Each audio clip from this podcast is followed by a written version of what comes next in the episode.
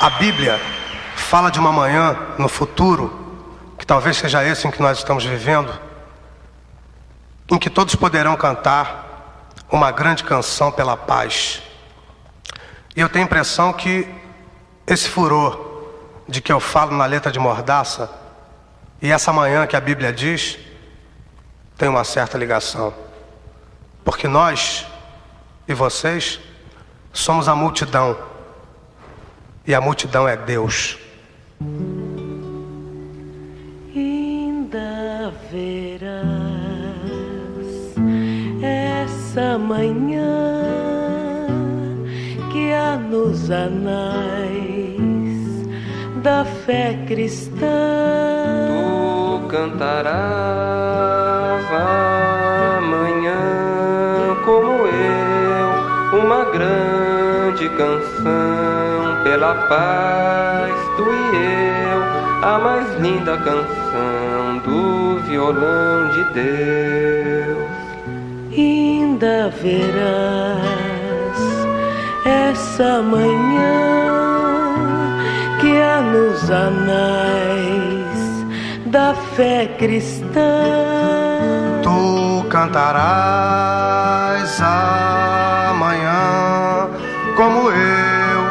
uma grande canção pela paz, tu e eu, a mais linda canção do violão de Deus.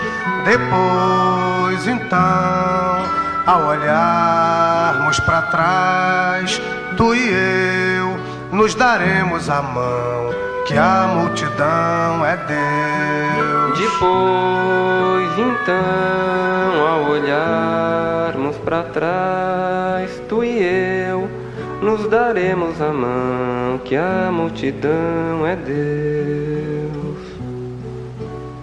Que a multidão é Deus.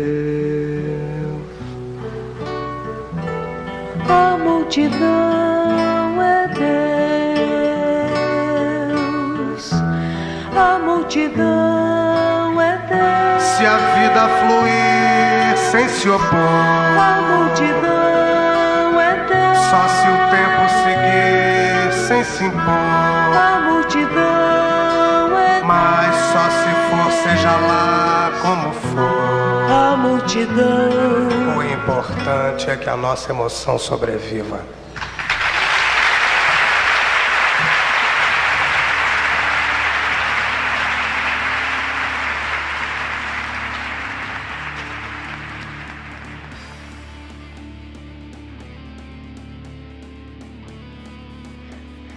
Miolo de pote?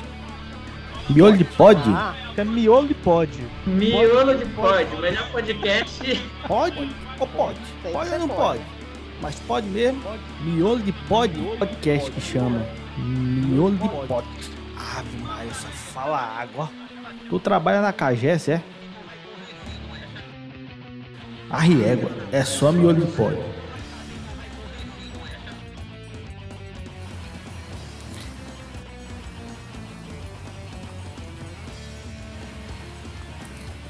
Bora, meu povo, bom dia, boa tarde, boa noite. Está começando mais um Miolo de Pod, o podcast de comunismo gaiato, onde a gente fala sério, mas sem perder a frescura. Você já viu aí do título do episódio que o episódio de hoje é bastante especial. A gente vai falar de religião com dois convidados.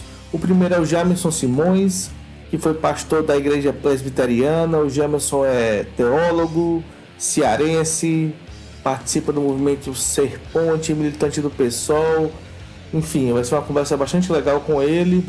A gente vai falar um pouco sobre as dimensões polêmicas, das disputas, dos limites, das contradições de estar dentro de uma religião, né, num país que nunca teve o Estado laico, num país onde se mata LGBTs, onde o racismo e o machismo prevalecem, onde os preconceitos contra as, as religiões de matrizes africanas estão cada vez mais fortes. O Jamerson é um pastor que está nas ruas vivenciando uma outra forma de pensar a cultura e a fé judaico-cristã.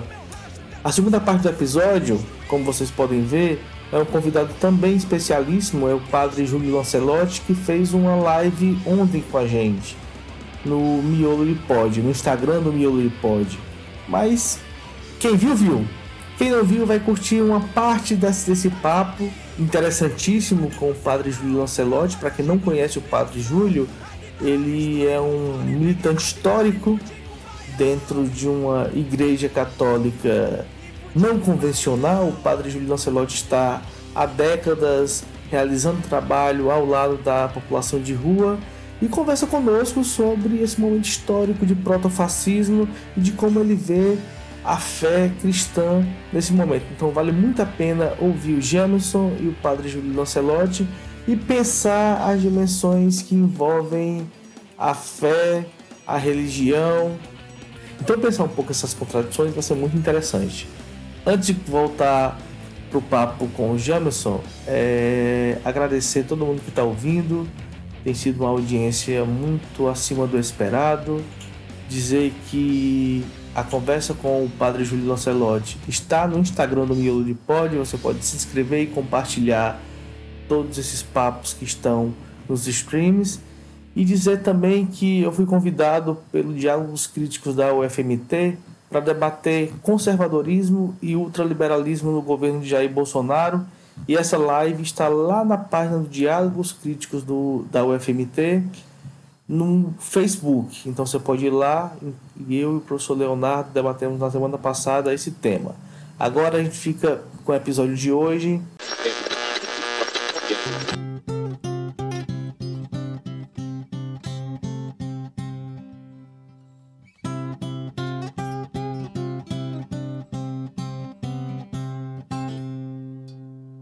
Ah, caicó arcaico em meu peito catolaico, tudo é descrença e fé.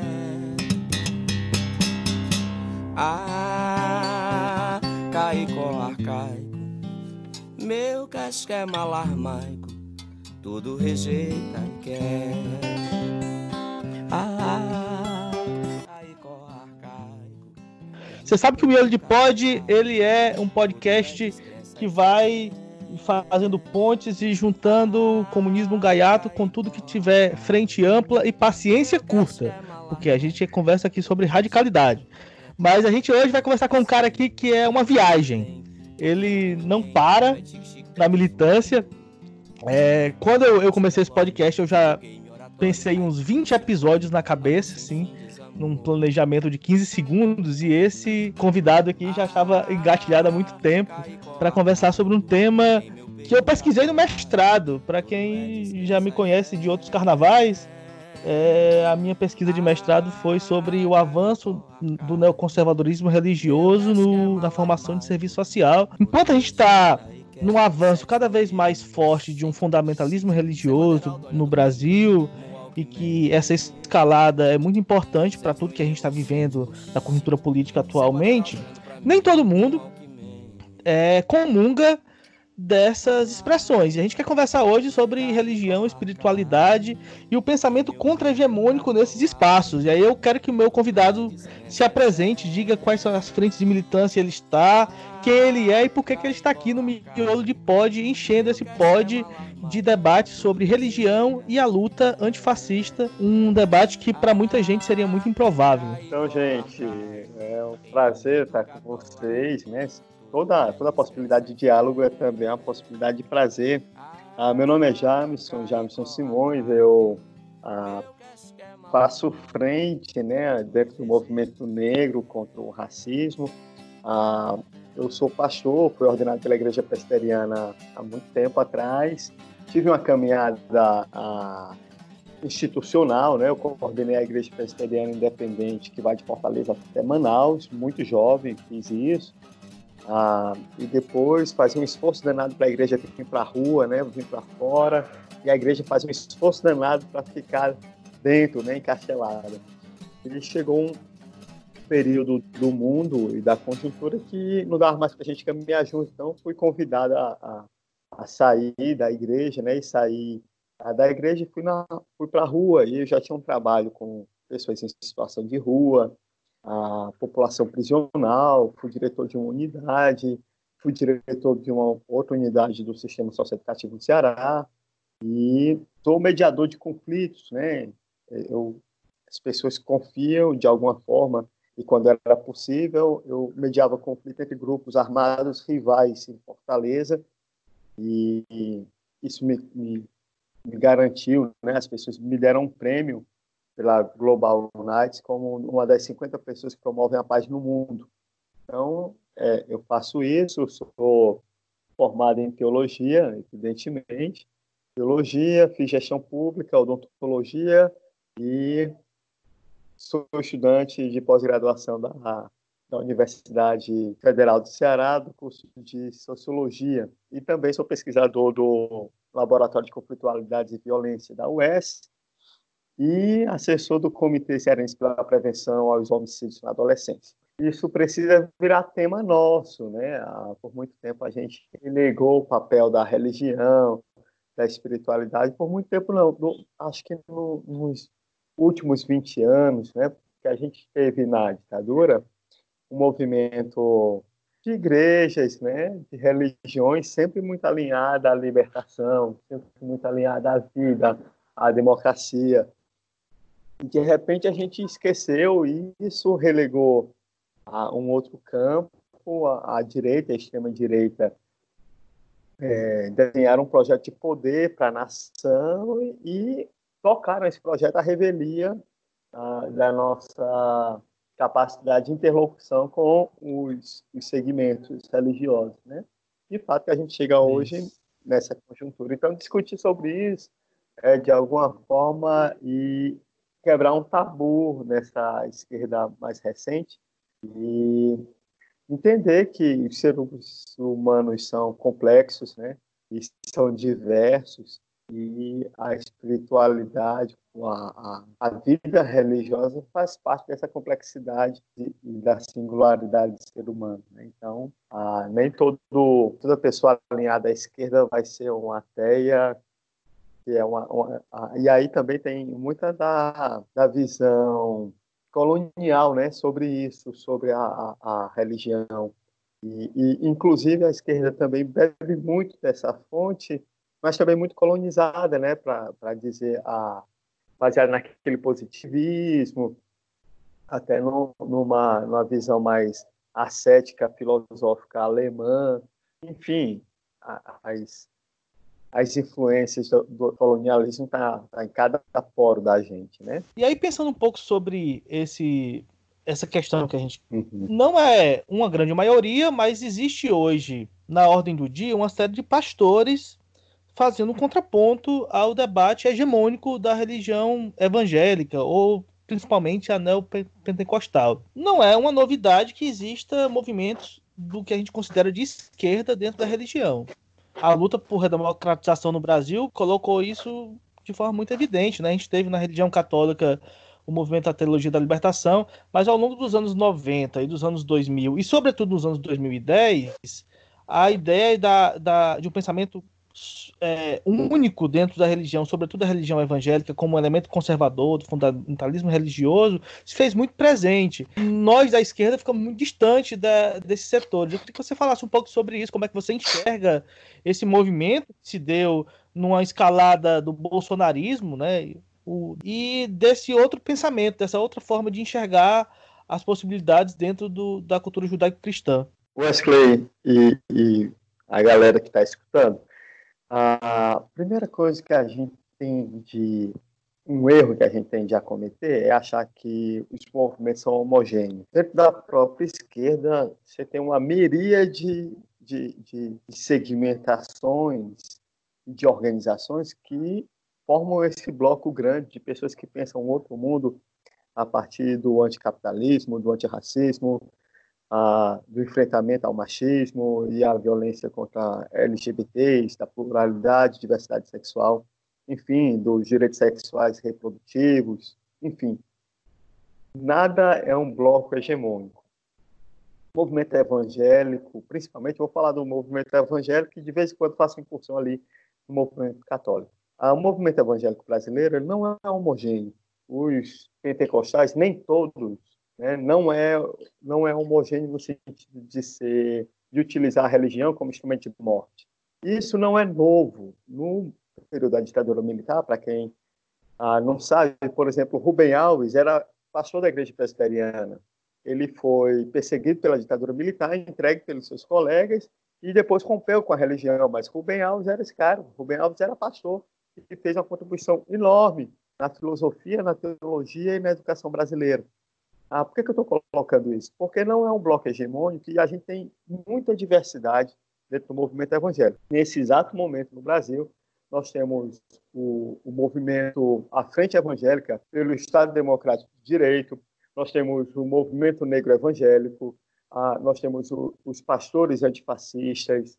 Então, é um, um monte de gente organizada que utiliza a religião como instrumento de promoção de direitos e da vida. O problema é, essa galera tem rede de televisão. A galera que usa a religião como instrumento de morte, ela tem mais recursos porque eles se fundaram num projeto de poder. E esse projeto de poder inclui a tomada de todas as esferas da nação, do STF, da presidência da República. Não é à toa que a direita e a extrema-direita elas se aliaram ao movimento, a esse movimento evangélico para chegar ao poder e se estabelecer, estabelecer uma agenda ah, conservadora, conservadora do mal, né?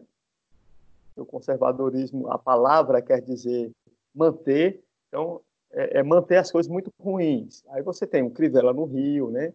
Pastor da Igreja Universal e que é assim em escândalos de corrupção e opera uma necropolítica, né? O governo da morte o governo que decide, é quando o Estado decide quem mata e quem ele deixa morrer.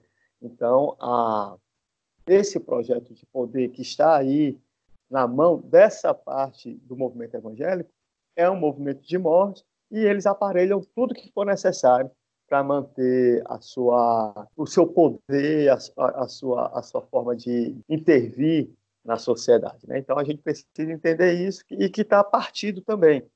É, eu comecei dizendo que não existe um bloco hegemônico, e esse bloco também está partido. Né? Então, tem, teve gente que entrou ali e agora disse: não, cara, esse caminho aí não dá, está saindo. Tem, tem os arrependidos, tem os, ah, tem os canalhas, né, gente? A gente precisa dar nome, e em português a gente consegue ter muita diversidade, inclusive na classificação. São canalhas é, é, fechados com um projeto de morte e de poder e de dinheiro. Esses caras têm muita grana. E aí a gente precisava discutir também uma outra questão, que é a concessão pública de rádio e TV. Essa foi uma política ainda adotada nos governos quando o PT estava na presidência, de manter ali uma base, principalmente para a governabilidade. Né? Eu lembro do discurso da governabilidade. Então, concedeu a concessões públicas de rádio e televisão para as igrejas evangélicas e deu no que deu. Nós estamos hoje afundados aí nessa teocracia, nessa tentativa de um Estado teocrático, fundamentalista, né? E que utiliza a religião para fins políticos. Cara, e aí pensando o outro lado da, desse processo de luta, pensando um pouco sobre a, a relação entre a esquerda e, a, e as religiões.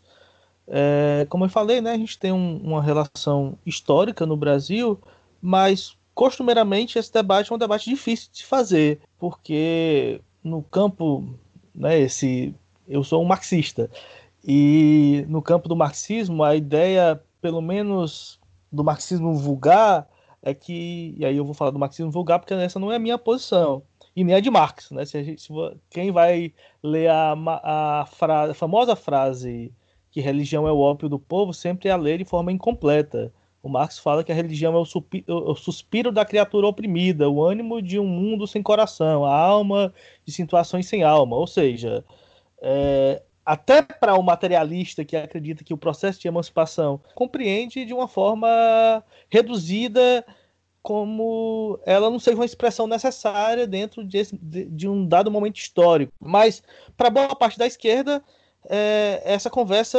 ela é silenciada, ou seja, o, a ideia de um debate religioso seria um debate de falsa consciência, seria um debate que distanciaria o sujeito da classe trabalhadora ou seja, de qualquer frente que se acredite, de um processo de luta, de reconhecimento do que, do, do que é a realidade. E aí nisso nós perdemos é, conexão, inclusive, com os espaços da periferia. Né? Quem está lá na esquina é fundamentalista religioso que compõe o projeto de poder bolsonarista. Ah, eu tenho um, um, e aí gente é, é, muito particular porque eu também me organizo politicamente no no PSOL, né? Conta de uma, umas questões políticas que eu acredito que são alternativas ao projeto ah, do, do, capitalismo e tal, e é o que mais se aproxima, por exemplo, de uma visão política do evangelho, é por onde a gente podia caminhar. Ah, então, a gente precisa entender, você aí que está em qualquer periferia do Brasil, você não vai ver uma célula do pessoal, por exemplo, conversando com as mulheres sem ter uma, uma cartilha com as palavras antiproibicionismo, a, uma agenda pró-aborto e, e, e falando sobre meios de produção, por exemplo. Por que, é que eu estou dizendo isso? Eu estou caricaturando para dizer que quem está na esquina de qualquer periferia do Brasil é a igreja evangélica. A presença dessas pessoas lá é, as credenciam a discutir a vida, porque elas estão lá junto com as pessoas. Então, a, aquele negócio chato que, que também é importante, que as pessoas costumam dizer lugar de fala, não é? Essas pessoas estão falando e elas estão lá. Você não tem ideia do que é uma, uma, uma, mulher que foi abandonada pelo marido, pelo companheiro, que perdeu quatro filhos para violência letal e brutal de qualquer periferia de Fortaleza ou de qualquer periferia do Brasil, e aonde essa mulher vai encontrar consolo, apoio e força para continuar respirando? Ora, é a igreja evangélica que proporciona isso.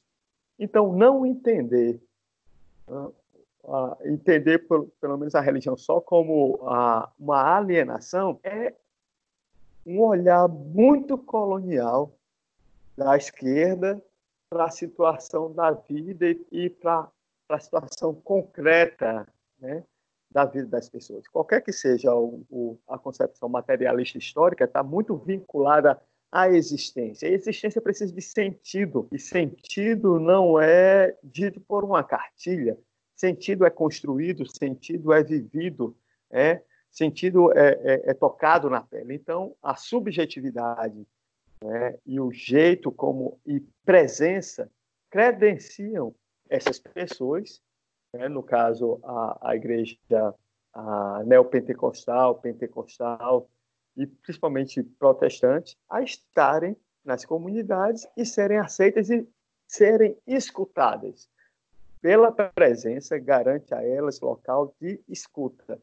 Então, a gente não conversar sobre isso, não entender um outro jeito de estar com as pessoas, não entender a formação política e religiosa e social do povo brasileiro. Puxa, se você está aqui no Ceará, está nos escutando, ou no Nordeste brasileiro, você vai ver como o messianismo tocou profundamente a formação a, do povo brasileiro. Você vai entender, por exemplo, como o catolicismo popular é diferente do catolicismo tradicional. Por quê? Porque é uma resposta do povo, a construção do povo da sua própria subjetividade, da sua própria espiritualidade. Então, a, a, esquerda, se quer ser entendida, se quer ser ouvida, se quer ser aceita pelos pobres desse país, precisa entender sobre a sua religião, sobre o seu modo de ser, mas principalmente precisa estar presente.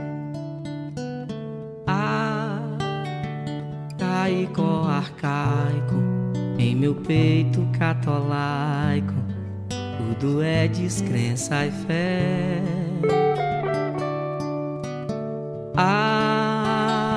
arcaico, arcaico, meu casca é malarmaico, tudo rejeita e quer. Ouvindo você falar e lembrando da, da pesquisa que eu fiz, que eu citei no início do episódio, né?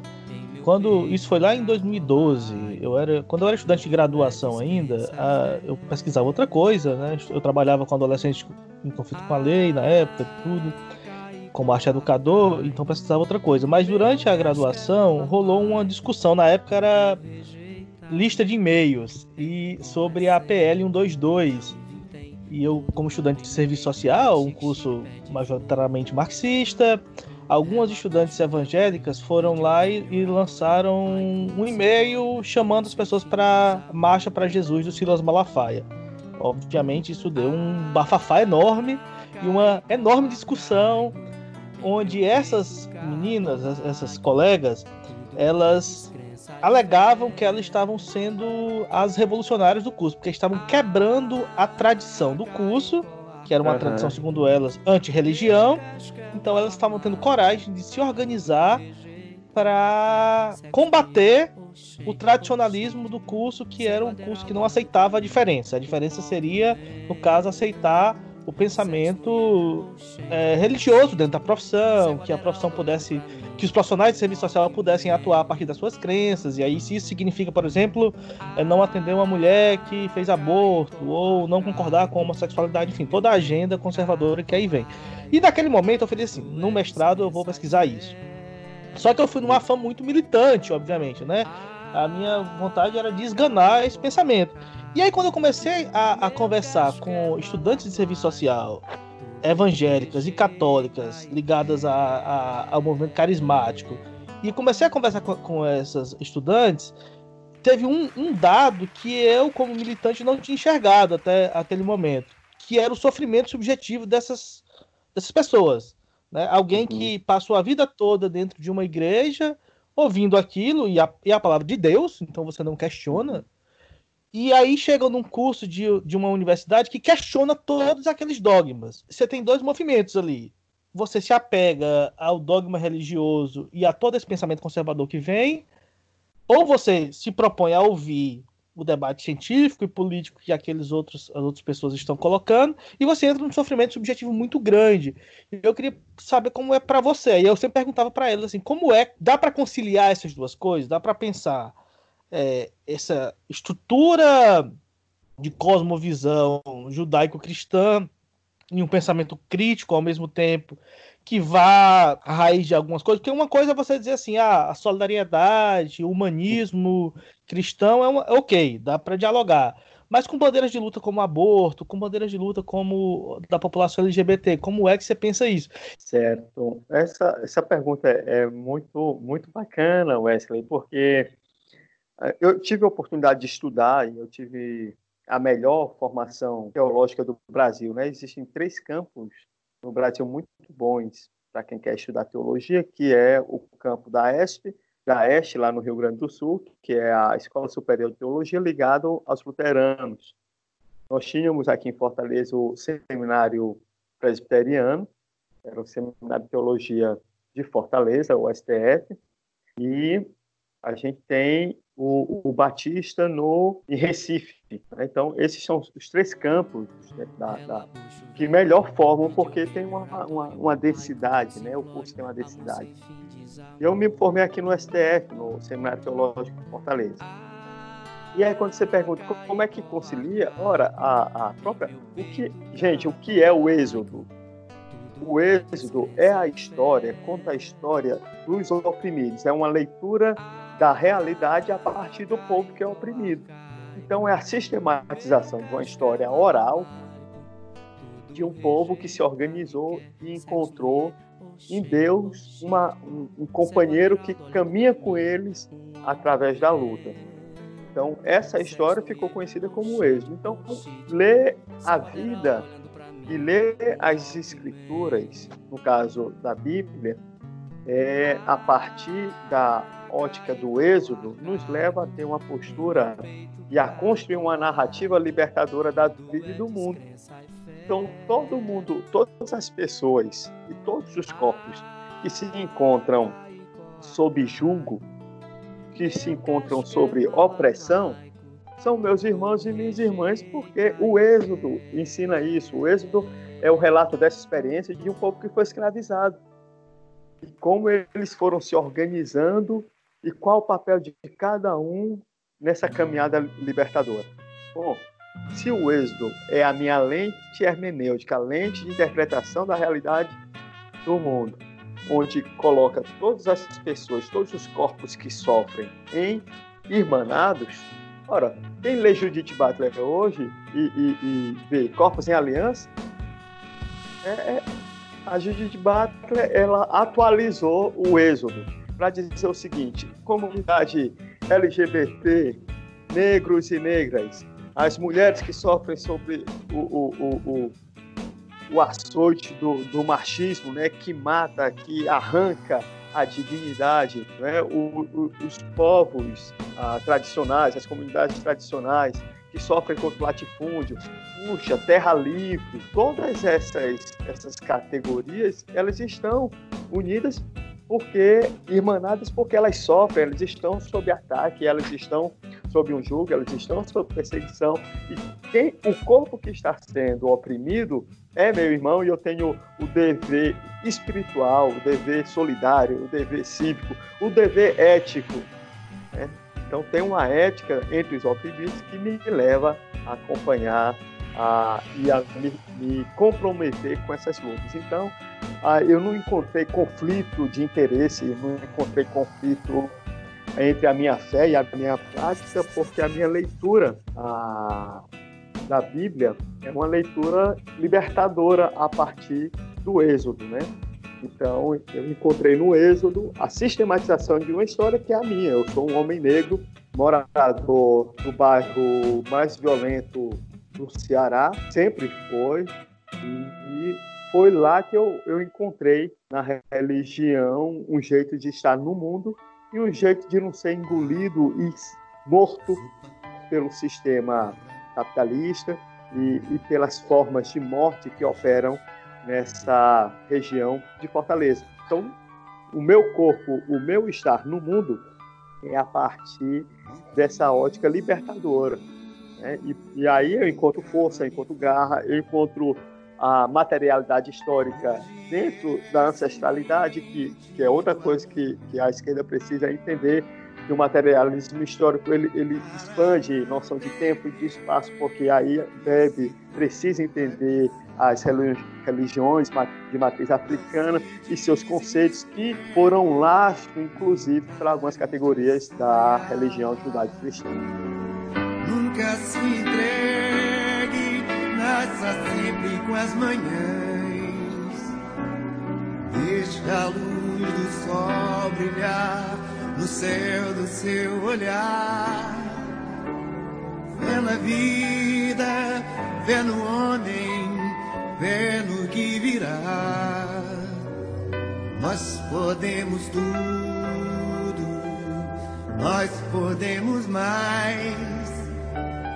Vamos lá fazer o que será.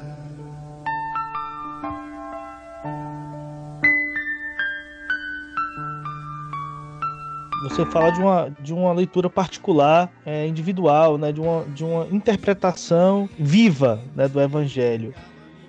E aí, voltando a uma coisa que você colocou sobre o processo de, de religião enquanto instituição, você é um cara que você mesmo colocou assim, a dificuldade de, levar a igreja à rua faz com que você vá à rua. E essa é a história de muita gente dentro das religiões. Eu, eu mesmo fui coordenador de pastoral da juventude no meio popular, na juventude tudo, e hoje não, não, estou dentro de nenhuma religião. E aí você pode falar com vários e vários militantes que não romperam com crenças, com as suas crenças individuais, mas que não conseguiram fazer um processo de fortalecimento de luta no campo institucional.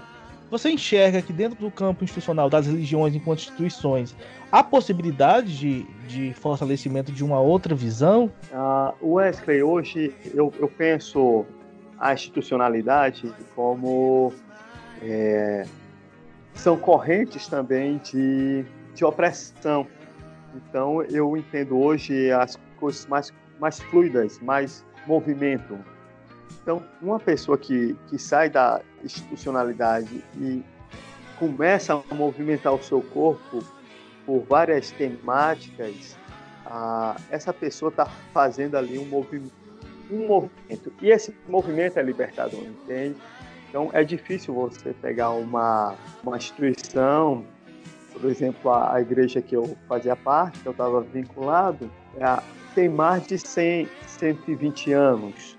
Ora, 120 anos, 130 anos tem de abolição da escravatura e a gente ainda sente o peso da, da instituição escravidão a, até hoje. Então, a institucionalidade ela tem um poder de perpetuação, mas ela também tem um poder de prisão, de segurar as coisas. Então, eu, eu não acredito que a via de libertação se dará via instituição, se dará através de corpos. Né? Então, a, a pessoa que rompe, e aí pode ser que a instituição seja uma aliada, pode ser.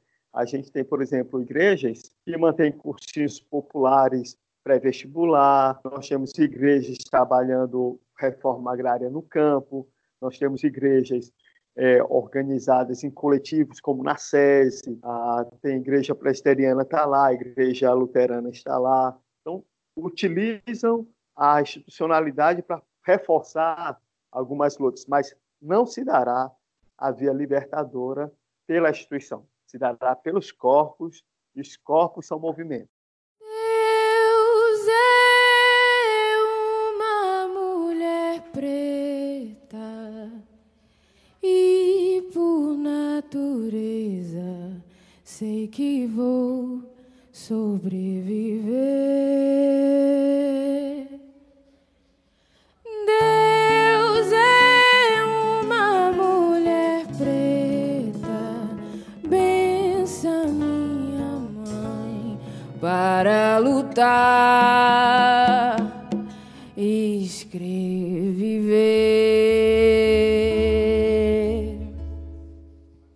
Pensando nesse momento de pandemia, Jamerson, é, para quem pode, é um processo de isolamento, né, de distanciamento social.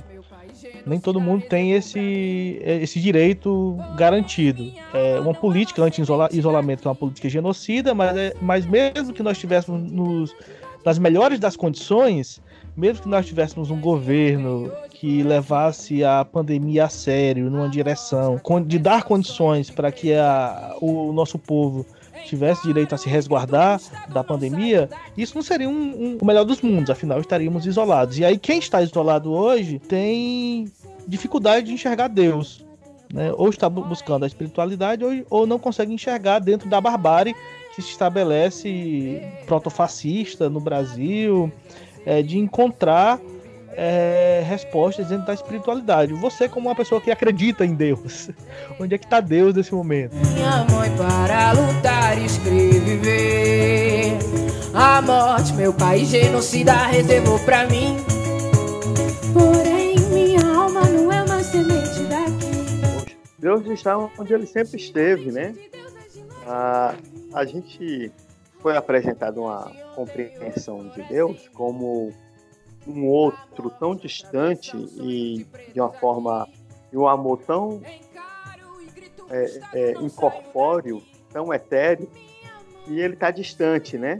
E mas Deus está com quem está sofrendo. Ele sempre esteve. Essa é a ótica do Êxodo, né? A leitura do Êxodo. Onde era que está Deus? Deus estava com o povo. Deus estava andando.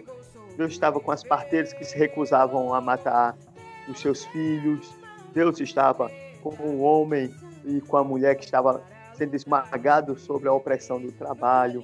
Deus estava com o povo quando ele estava caminhando perdido no deserto. Né? Então, onde é que Deus está na pandemia? O, o Henrique Vieira, que é um pastor batista aí do Rio de Janeiro, e o Henrique Vieira tem um, um- eu já tinha visto Deus, né? E o Henrique Vieira disse que Deus, Deus é uma mulher preta chorando a morte do seu filho. Então onde é que Deus está? Deus está com quem sofre. E o que é que ele faz? Ele sofre junto.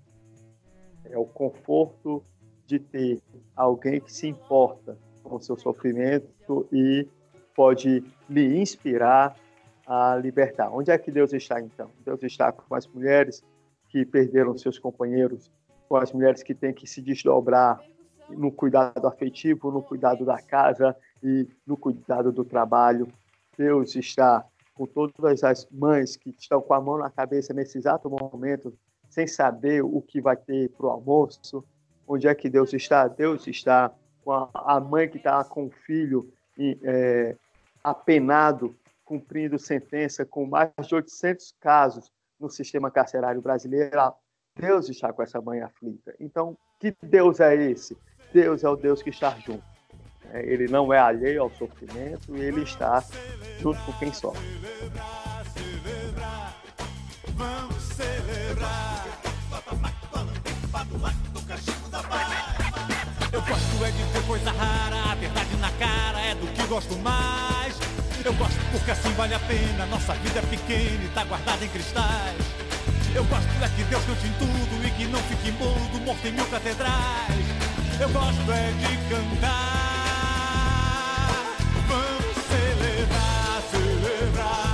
é, te ouvindo, é, e é isso é muito inspirador, eu fico pensando no grande desafio que é a, esse podcast aqui, ele tem uma audiência muito diversa. Eu, eu tava agora vendo que o Junior Black, o DJ Urso do Bacurau, tava compartilhando o miolo de pod, fiquei muito feliz. Jorge do Peixe, do, do Nação também tá agora ouvindo. Eu, meu Deus, caras que eu que estão nos meus ouvidos agora, eu tô no ouvido deles. que responsabilidade. E, e, a minha avó, lá no sertão do Ceará, também tá ouvindo. Então, são pessoas muito diferentes é, ouvindo esse debate. E que é muito legal, né? É, e aí eu fiquei pensando assim, no, no Brasil as pessoas são muito diferentes, mas também são muito parecidas. Afinal, é um, nós somos um país do povo negro, de descendentes de pessoas que foram escravizadas, objetificadas. Nós somos um país de mulheres, nós somos um país de, de uma classe trabalhadora profundamente explorada, duplamente explorada, porque vivemos num país é, de capitalismo dependente. Mas dentro dessa massa são pessoas que pensam muito diferente. E aí, concordando contigo, né, sobre a sua leitura sobre espiritualidade, sobre os desafios da esquerda, a minha pergunta é uma pergunta difícil. É como nós vamos falar isso? Como, como nós vamos chegar a uma síntese de comunicação e de debate em que esse pensamento conviva dentro da, das massas, né, da classe trabalhadora, dentro das periferias e que a gente possa, de fato, criar um outro projeto de sociedade. A gente está num momento muito difícil, né? Em, em que pese que esteja um momento que hoje a, apareça uma reação à ordem institucionalizada, essa reação ainda ela é tímida e a gente não sabe para onde ela vai. Se ela vai caminhar ainda numa institucionalidade, mesmo que o Bolsonaro caia, para onde é que isso vai, para onde é esse desencanto com a política, para onde é que ele caminha. O que é que a gente faz nesse processo de, de organização para que tudo isso que a gente conversou agora nesses 40 minutos aqui Caramba, é, se encaminhe para o fortalecimento. Nossa. É, quando o papo é bom, é assim. Cara, eu acho que cabe à esquerda muita humildade. Escutar é um jeito ativo de estar no mundo. Escutar é um jeito ativo de estar no mundo. Eu fiquei aqui emocionado de saber que a sua vozinha está escutando. E eu vou contar aqui para vocês uma coisa. Eu tive uma vivência no sertão, eu estava na criação da articulação do semiárido quanto igreja presbiteriana, quando essa articulação foi criada. Para quem não lembra do que foi e do que é a ASA, a articulação do semiárido, ela foi responsável pelo projeto, pela criação do projeto Um Milhão de Cisternas, que depois virou um programa de Estado, né? Programa de governo, na verdade. Então, levou água para um milhão de famílias no Nordeste brasileiro. Isso, isso é revolucionário, né? Água para o sertanejo, acesso à água é a libertação dele. E por que, é que eu estou falando isso? A sua vozinha deve lembrar que havia um sistema no sertão chamado sistema de meia. O trabalhador, o agricultor não tinha terra, então o latifundiário ele tinha terra e o trabalhador plantava e o patrão ficava com metade, metade da colheita. Isso é chamado sistema de meia. Ora, aí, quando a esquerda diz que precisa fazer a reforma agrária, a esquerda precisa dialogar com esse trabalhador e dizer assim, cara, o sistema de meia ele não é bom para você. Nós temos uma proposta. É a terra ser de quem nela trabalha. Então a terra não vai ser do latifundiário, não vai ser do dono do campo, não vai ser do dono da, da tarefa. A terra vai ser sua porque você vai trabalhar e produzir na terra. Quando a gente fala sobre reforma agrária, a gente tem que falar para o trabalhador, para o agricultor, para o trabalhador rural. Quando a gente vai falar para o trabalhador rural, tem um aspecto que ele entende, que é o da religião. Esse cara, trabalhador rural, sua vozinha, por exemplo, a sua vozinha pode não saber quem é o Guilherme Boulos, mas a sua vozinha sabe quem foi o Beato Zé Lourenço lá no Caldeirão do Juazeiro, que organizou as pessoas famintas em, em processos de trabalho e de produção de alimento nas terras que a igreja tinha e tornou o sertão do Cariri próspero e matou a fome, saciou a fome de milhões de pessoas, milhares de pessoas, e morreu por conta disso.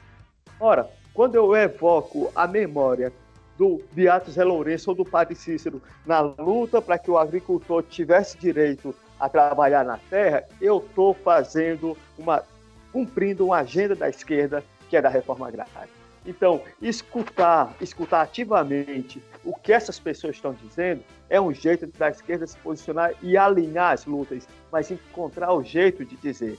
Eu não posso chegar para uma pessoa no sertão e dizer: olha, a alienação, meu irmão, o mundo é, é criado por palavras.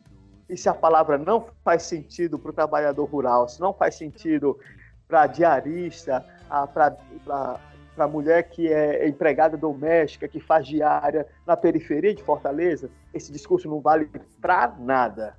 Se eu não sou capaz de me comunicar, de ter empatia, solidariedade e de escuta ativa desses trabalhadores que constroem essa nação, a, a, militância ela é perdida e ela não serve para absolutamente nada, senão aprender a escutar e aprender a se comunicar com as pessoas que fazem e que tornam essa nação possível.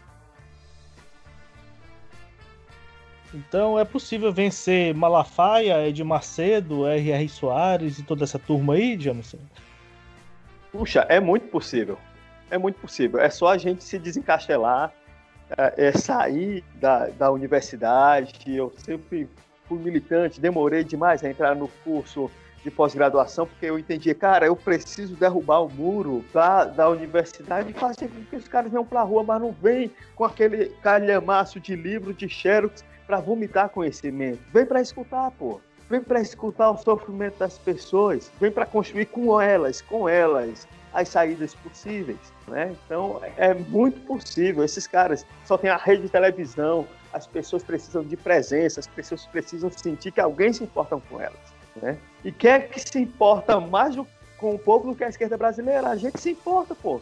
A gente quer que as pessoas tenham vida, a gente quer que as pessoas, os estudos podem vá para a escola, a gente quer a universalização, a gratuidade do sistema público de saúde, a gente quer terra na mão do povo. Quem é que se importa mais com o povo do que a gente? Agora a gente está com, com, uma dificuldade grande de proximidade e nós estamos com uma dificuldade grande de comunicação. Então, presença é na rua. Desça lá na sua quebrada, desça lá na sua favela, desça lá na periferia da sua cidade, junte ali os moradores, entendeu? Tome café com eles. O que, é que você vai fazer aqui? Nada, eu vim estar. Depois de uns seis meses, você vai ter o direito de fala. Esses, esses meses todos anteriores, você garantiu o direito de escuta escutar é uma aprendizagem fantástica. Né? E depois que você está lá presente, as pessoas vão começar a respeitar você. A gente tem aqui um cursinho popular com o movimento círculos populares na Serrinha. São filhos de pobres, trabalhadores, desempregados que têm direito a um cursinho de qualidade para inserção de, nas universidades públicas. Henrique Vieira, na Igreja Batista do Caminho, também mantém o cursinho Marielle Franco, lá na periferia de Niterói. Cara, nós queremos os filhos trabalhadores dentro das universidades, com acesso ao ensino superior, para romper de vez o ciclo da pobreza. Malafaia, R.R. Soares, esses canalhas, mercadores da fé, querem só o seu dinheiro. Então, a gente precisa dizer para as pessoas: olha, a gente se importa tanto com vocês e a gente tem um tanto compromisso que a gente está fazendo um esforço para que os filhos de vocês rompam com o ciclo da pobreza através da educação. Né? Então a gente ah. precisa dizer para as pessoas que a gente se importa. Mas para dizer e para ser escutado, eu preciso estar junto. Salvei, em nome de qualquer Deus, salvei. Se eu me salvei, se eu me salvei, foi pela fé. Minha fé, minha cultura, minha fé. Minha fé é meu jogo de cintura isso aí, meu irmão. Eu vou te confessar que esse podcast também é um, é um grande exercício de saudade do tempo que eu era arte educador lá no Bom Jardim, que eu ia, saía da UES, Verdade, pegava o ônibus.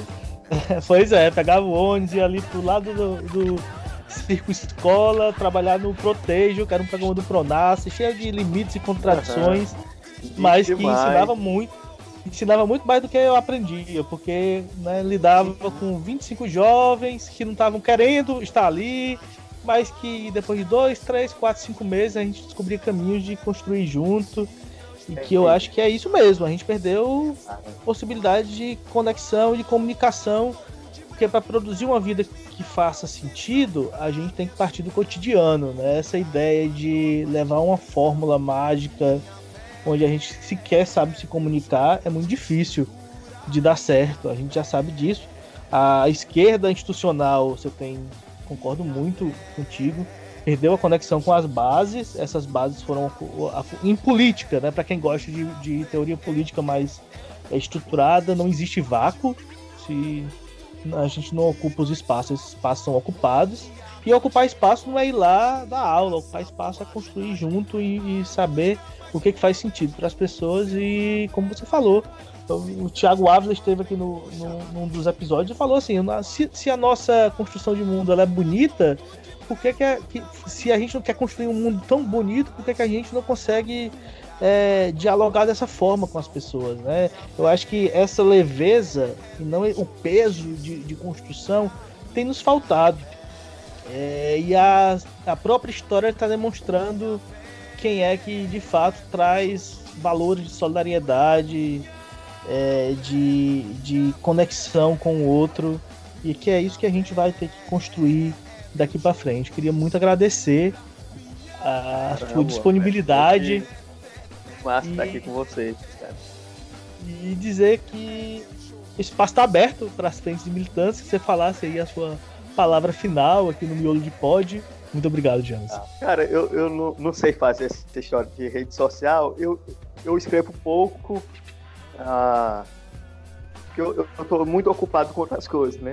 Mas eu vou dar um jeito de assistir mais alguma coisa. Mas às vezes eu coloco alguma coisa ali de onde eu estou, do que eu estou fazendo, no perfil arroba Jamerson Simões, ah, no Instagram, mesmo perfil no, no, no Facebook. Ah, então, se quiser ir lá dar um oi, trocar ideia, eu respondo todas as mensagens. Leva um tempinho, mas eu respondo. Mas, enfim, mas eu, eu quero pedir, na verdade, eu queria convocar, né, se eu posso utilizar essa palavra, eu queria convocar a você que está nos escutando e você que não é negro. Ah, faz tempo que a gente, nós negros, eu sou um homem negro de 44 anos, e eu queria convidar você, convocar você a colocar seus privilégios a serviço. O mundo está sendo sacudido não pela organização dos trabalhadores, não. O mundo está sendo sacudido porque ninguém aguenta mais o peso e a opressão que o racismo traz. O mundo está em chamas nesse momento porque um episódio de vários que acontecem no mundo inteiro ah, acendeu uma, uma centelha que ainda não apagou. George Floyd está entre nós, clamando por justiça. E não é o George Floyd, é o Amarildo, é o Rafael Braga, né? é o Toim, é o Raimundinho que foi assassinado no sistema socioeducativo do Ceará. Esses corpos estão clamando. Então, você que tem algum privilégio por ser branco ou por não ser negro, já é um privilégio nesse país, que tem o privilégio da condição financeira, aciona teu privilégio para garantir a vida de alguma forma para essas pessoas. Uma amiga branca, a operadora do sistema de justiça, me procurou e disse: Simões, eu vou pagar durante seis meses a internet em alguma periferia para que meninos e meninas tenham acesso para estudar durante a pandemia. Foi um jeito que ela encontrou de acionar o privilégio dela e colocar a serviço. O Brasil não encontrará saída enquanto o muro do racismo produzir abismo de desigualdade entre nós. E se é o muro do racismo que nos separa, é nossa tarefa histórica derrubar esse muro com as nossas próprias mãos. Então eu quero convocar você a, com as suas próprias mãos, ajudar a derrubar o muro do racismo e da desigualdade social no país. Obrigado, gente. Muito obrigado, Jamerson, pela participação. Foi bom demais conversar contigo. Tá bom, meu irmão. Pois Wesley, obrigado, obrigado a todo mundo que fica aí com a gente, que reverbera essa voz para outros cantos. E é importante chegar no, no, máximo de ouvidos possíveis, porque também é, a escuta ela é um jeito da gente dizer também que se importa.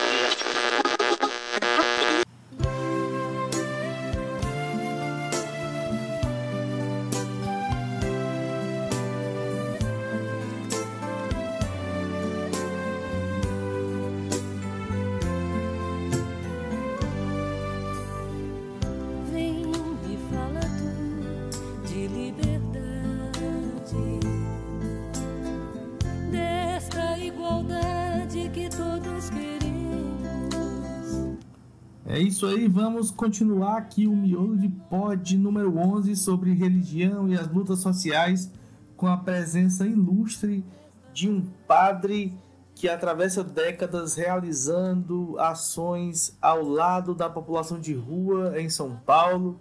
É o padre Júlio Lancelotti, que está aqui gravando ao vivo no Instagram do Miolo de Pod. A gente vai bater um papo rápido sobre essa conjuntura, o padre Júlio Lancelotti tem se posicionado sempre de uma forma contra-hegemônica, tem realizado não somente discursos, mas ações que demonstram que pode sim pensar ações de solidariedade, é, vivenciando a palavra de Deus dentro da cultura judaico-cristã e também pensando a gênese da desigualdade social brasileira, sem deixar de falar da população LGBT, sem deixar de falar da população negra, sem deixar de falar da desigualdade de gênero.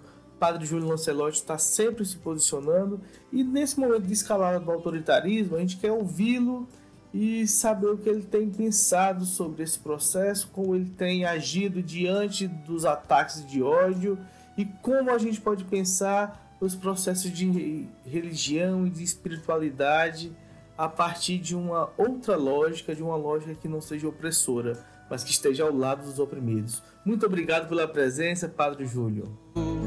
De tua vida, desta amizade mais querida, desta ansiedade de amar de novo desta tua vida doada ao povo. Vem me fala tu de esperança deste novo Então, acredito que tudo aquilo que existe na sociedade se reproduz dentro da igreja, ou das igrejas e das religiões. As religiões não estão fora do, da cultura e da forma de pensar da sociedade como um todo. Então, também há tensão, há conflitos, assim como na vida política, na vida cultural. Então, há essas tensões. Eu acredito muito, usando um discurso mais é, religioso, de que é, nós temos que ter uma concepção, eu tenho repetido muito isso, de que Deus não é binário, Deus é trinitário. Então, Deus não é binário, é trinitário. E a concepção da trindade ela é fundamental para que se entenda a sociedade. Essa a religião é, muito autoritária, fascista até, é uma religião que nega a trindade, porque eles ficam só no poder de um e não na diversidade de três. Eles ficam muito num fechamento do binário e não se abrem para o trinitário. Eles ficam num fechamento do autoritarismo e não entendem o comunitário, o solidário. Eles entendem a imposição, eles entendem de cima para baixo. Eles fazem, inclusive, uma leitura social é, muito moralista. Então, acredito que existam coisas que nós devemos de ter como princípio no serviço social, quanto na ação social das pastorais sociais da igreja, de não é, termos uma visão moralista, de termos é, é, muitas vezes o tecnicismo. Isso se repete tanto na psicologia como na, no serviço social e em outras áreas. Essa questão do tecnicismo. É, eu gosto muito daquilo que diz o Jung. Você tem que conhecer todas as técnicas. Você pode dominar todas as técnicas, mas diante de um ser humano, seja humano. Porque você pode ter todas as técnicas ser desumano. Eu vejo muitos desses CRAS, desses centros pop que estão espalhados pelo Brasil, que foi uma conquista de ter uma resposta para a população de rua e é, uma forma de agir extremamente autoritária, uma forma de agir extremamente impositiva. Então, é, acredito que isso deve é, ser alterado na nossa maneira de ser. Somos gente nova vivendo a união, somos povo semente de nova nação. Yeah, yeah. Somos gente nova vivendo o amor, somos comunidade, povo do Senhor. Yeah, yeah. Somos gente nova vivendo a união, somos povo semente de nova nação. Yeah, yeah. Somos gente nova vivendo o amor, somos comunidade, povo do Senhor. Yeah, yeah. Vou convidar irmãos trabalhadores, operários, lavradores, escateiro e outros mais. E juntos vamos celebrar a confiança, nossa luta na esperança de ter terra, pão e paz. Pergunta, eu queria perguntar a outra, uma outra coisa, que é o outro lado da história. A gente sabe que a esquerda brasileira, sobretudo no, nas últimas décadas, teve a igreja setor progressista, humanista, cristão da igreja teve um fator decisivo na luta por democracia no Brasil, por democracia no Brasil. E nos últimos anos esse essa construção se enfraqueceu. Existe um distanciamento entre boa parte dos movimentos sociais, ou pelo menos a gente não tem enxergado nas periferias do Brasil, no sertão brasileiro, a mesma força de um debate religioso como o senhor faz. E por parte da esquerda também há um debate é, é, raso sobre essas possibilidades. É, conversei com o James, até fiz essas provocações da ideia de se a religião é, é ou não o ópio do povo, eu fiz, eu fiz pesquisa sobre isso. Queria é, que o senhor falasse um pouco sobre isso também, sobre essas possibilidades de relação entre os movimentos sociais, entre os partidos de esquerda por uma perspectiva religiosa, seja institucional ou seja de uma dimensão espiritual mais ampla para uma sociedade sem exploração e sem opressão. E o senhor é chamado muito de comunista, de padre rebelde, socialista. O que, é que o senhor pensa sobre esses adjetivos? Olha, eu fico feliz que não me chamam de padre capitalista, nem padre ruralista. E graças a Deus nunca ninguém fez nenhuma foto minha com uma espingarda na mão e, como disse Darcy Ribeiro, eu estou muito feliz de estar do lado dos que perderam. Seria terrível estar do lado dos que ganharam. Então, é, quando me chamam de, de comunista, eu disse: puxa vida, ainda bem que eles perceberam que eu não defendo o, o capital nem a exploração capitalista. Então, isso, tensão, conflito, nós vamos ter sempre. Nós também temos contextualizar o momento que nós vivemos. O momento que nós vivemos é um momento, quer dizer, quando é que se podia fazer lives, né? Ficou com esse, esse nome, pegou e virou uma live mania. Então, é, o, o, as redes sociais. Nós vivemos um outro momento. Nós precisamos entender bem a, a cultura desse momento. É tudo muito instantâneo. Eu vejo, por exemplo, eu gosto muito da, da rede do Instagram, eu coloco ali muitas imagens e aquilo é, é de uma velocidade impressionante. É, nós estamos vivendo agora também a emancipação de muitos movimentos. Eu acredito é, que é muito importante nós estarmos ao lado defendendo todos os movimentos LGBTQI+, é, estarmos do lado dos grupos indígenas. Não podemos tomar o lugar deles. A igreja teve um papel quando era a única voz, a única que tinha sobrado com o microfone. Mesmo assim, quebraram o microfone, lacraram a Rádio 9 de Julho, censuraram o jornal O São Paulo, aqui na Arquidiocese, calaram Dom Helder por muitos anos. É, é interessante,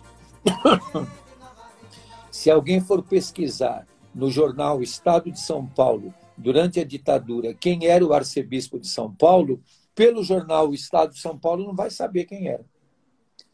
Porque o nome de Dom Paulo era proibido de estar nos jornais. Então não se podia falar nem de Dom Paulo, nem de Dom Helder. Então, é, mas eram outros momentos, eles eram as duas únicas vozes. Hoje, há centenas de vozes.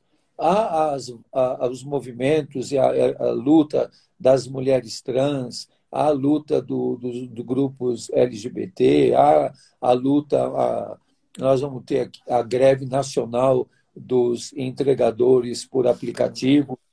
Aliás, vamos ajudar e, e defender esses é, trabalhadores que não existiam e agora existem. Então nós temos que entender essa nova essa nova conjuntura.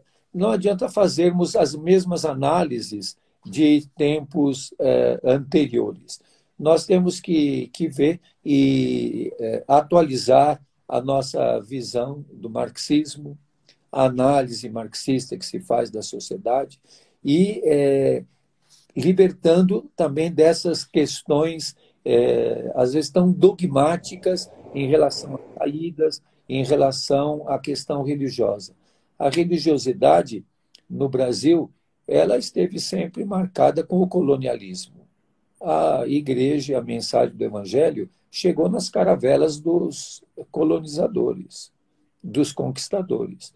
Até eu uso às vezes uma imagem muito dura e diz os portugueses iam cortando a cabeça dos índios e os frades iam batizando antes que a cabeça caísse no chão. Então, é, é, nós sabemos toda essa história. Quem de, de nós e quem não leu, leia Eduardo Galeano e vai conhecer toda essa história. Existe todo o, o grupo da história latino-americana de entender a história, inclusive a história da igreja, que teve resistência também nós tivemos a resistência de Bartolomeu de las Casas contra a escravidão dos indígenas, como tivemos discursos do Padre Vieira e ações contra a escravidão. Então, é, isso tudo está presente na vida. O que nós não podemos ter medo é da tensão, é do conflito. Muitas vezes nós temos uma ideia religiosa que a religião é sempre conciliação. E se você lê o Evangelho de Mateus, por exemplo, que é o evangelho que a Igreja Católica está lendo nesse ano, e fazendo uma leitura verdadeira do evangelho, não fazendo uma leitura perfumada e adocicada. Se você ler o capítulo 25 do evangelho de Mateus, ele vai dizer, vai separar uns dos outros. E vai dizer para uns: Vinde benditos de meu Pai, porque eu estava com fome e me desses de comer. Eu estava com sede e me desses de beber. Eu estava preso e me visitastes. Eu estava nu e me vestistes. Eu estava na rua e me acolheste. E para os outros vai dizer: Ide malditos, porque eu estava com fome e não me desses de comer. Eu estava com sede. Então não acaba como um, um, um filme é, Foram Felizes para Sempre. Não acaba com uma divisão. O Evangelho de Mateus acaba numa divisão e acaba num conflito, onde vai se ouvir do juiz da história, vinde benditos, e do outro lado vai ouvir, e de malditos. Então, é, o evangelho é assim, é conflitivo. Te ouvindo e pensando um pouco sobre todas essas questões que acontecem no país, né? Deus está no slogan desse governo. Até fiz essa provocação para o pastor Jamerson também. Ele está no slogan desse governo. É, esse podcast aqui é ouvido por um monte de comunista ateu. Mas é ouvido também por um, por, por um monte de gente. Saúde mental. Exatamente. O, mas eu ouvi também por um monte de gente que tem fé e que tem tido dificuldade de saber onde Deus está nesse momento. E aí eu então, fiz essa pergunta: onde é que Deus está nesse momento de pandemia, de protofascismo, de mercadores da fé? Onde a, gente, onde a gente encontra Deus? Na cruz. Deus está com Covid-19. Ele está sem respirador. Ele está nas ruas e nas praças. Deus não está acima de ninguém. Quem vai, quem é católico e quem não é também sabe que quando na igreja se diz o Senhor esteja convosco, o que é que se responde? Ele está no meio de nós. No meio, no meio. No meio, não está acima. E sabe por que, que ele está no meio? Qual é a única figura geométrica que o ponto central é equidistante de todos os outros pontos? O círculo. É o círculo. Por isso que ele está no meio. Então, não dá para dizer, às vezes as pessoas dizem para mim, você está mais perto de Deus. Não, eu não estou mais perto de Deus. Deus está perto de todos. Então, ele está no meio. Então, não aceitem essa história, Deus acima de tudo. Isso aí é nazismo, isso aí é fascismo. Ele não está no meio. Jesus nunca falou isso. Ele sempre, e você leia no Evangelho de João, ele sempre, quando se manifesta, ele se põe no meio. E sempre diz no Evangelho, e Jesus pôs-se no meio deles. Estava no meio deles. Então é muito bonito isso. Ele está sempre no meio, no meio do povo, no meio dos famintos, faminto, no meio dos sofridos, sofrido, no meio dos despidos, despido, no meio dos fracos, enfraquecido. É assim que ele está. É aquela célebre é, passagem no campo de concentração quando perguntam onde é que Deus estava quando colocaram essas crianças no forno crematório. E aí o outro respondeu: estava nas crianças. Deus é uma mulher preta e por natureza sei que vou sobreviver. Deus é uma mulher preta, bença minha mãe para lutar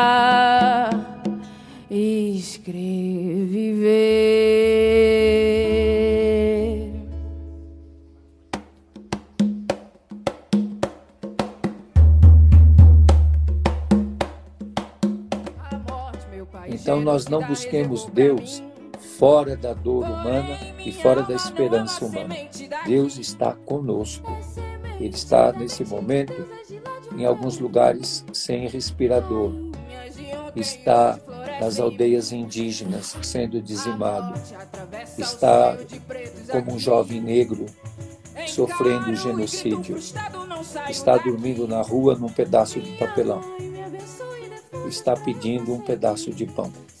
Está pedindo que é, não continuemos numa pirâmide, mas que sejamos capazes de, assim como nós temos que baixar a curva da pandemia, nós temos que baixar a desigualdade. Então é preciso que a desigualdade aguda que nós vivemos termine.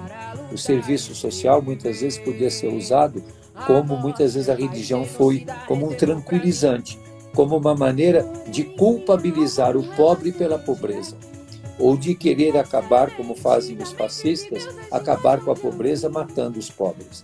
Nós precisamos é, acabar com a pobreza é, com dignidade para todos, com condições de vida para todos. Como nós vamos acabar com a pobreza tratando os, os entregadores de é, aplicativo da forma tão indigna e com tanta exploração como estamos fazendo?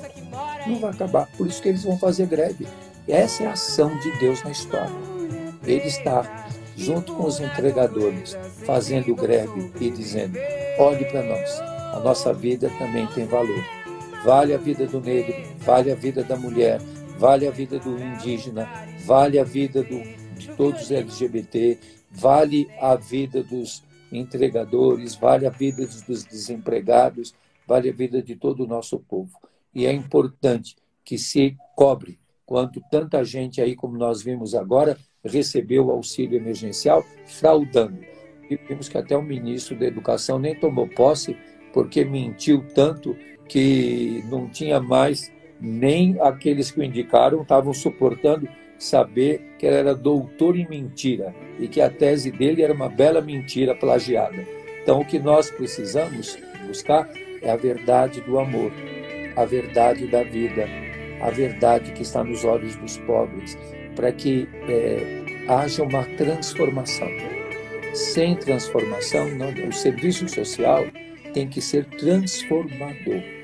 Ele não é para perpetuar, assim como a religião, para perpetuar é, a injustiça e para culpabilizar o pobre da sua pobreza, mas de libertar as pessoas de tudo aquilo que é as amarra. Todos nós sabemos disso. Nós precisamos ter coragem de viver isso que nós sabemos. O amor é um ato revolucionário. Quem vive amando, dando amor e sendo amado, colhendo o que lhe é oferecido, e a si mesmo se coloca ofertado, se este está nu. Veste o manto sagrado, que ao que ama o infinito faz vestido, de Deus e os deuses, sim, é o mais querido, mesmo no escuro. Padre Júlio, muito obrigado. Eu sei que o tempo senhor tem um monte de compromisso aí, a sua palavra mobiliza muita gente. Dá para ver aqui que eu não divulguei para ninguém, tem um monte de gente assistindo aqui ao vivo. Amanhã esse, esse, essa nossa conversa vai estar no, nas plataformas, então se você estiver ouvindo nesse momento, é o Dia Nacional de Paralisação dos Entregadores por aplicativo. Hoje é dia de break no app, ninguém pede nada, todo mundo. É dia da gente pensar que essa forma de não contratação é a universalização da precarização do trabalho. Então, para encerrar a, a, nossa conversa aqui, é, esse podcast ele tenta, a gente diz que, é, que nós somos é, um podcast de comunismo gaiato. A gente tenta conversar de forma alegre, é, descontraída, mas é difícil ser alegre no momento onde milhares e milhares de pessoas morrem, onde é, é o país que mais mata transexuais, onde o genocídio da população pobre negra é, se aprofunda. Eu queria que o senhor falasse a sua palavra final aqui no podcast, nesse, nesse episódio, porque eu espero conversar com o senhor muitas vezes. E para quem nos escuta e que nesse momento tem sofrido é, a iminência de pessoas queridas morrendo ou a própria doença que nos cerca, como a, é a pandemia, mas sobretudo a exploração e a opressão né, nesse momento, porque é isso que tem sido determinante para saber quem vive e quem morre no, nesse país e no mundo. Muito obrigado por falar conosco. Eu só digo para todos: lutem, não desanimem, não desistam. E quando houver uma injustiça, gritem, lutem e sejamos amigos e aliados dos fracos, dos pequenos, dos insignificantes. Boa luta, esperança, força e coragem. Amém. Muito obrigado, Padre. Até a próxima.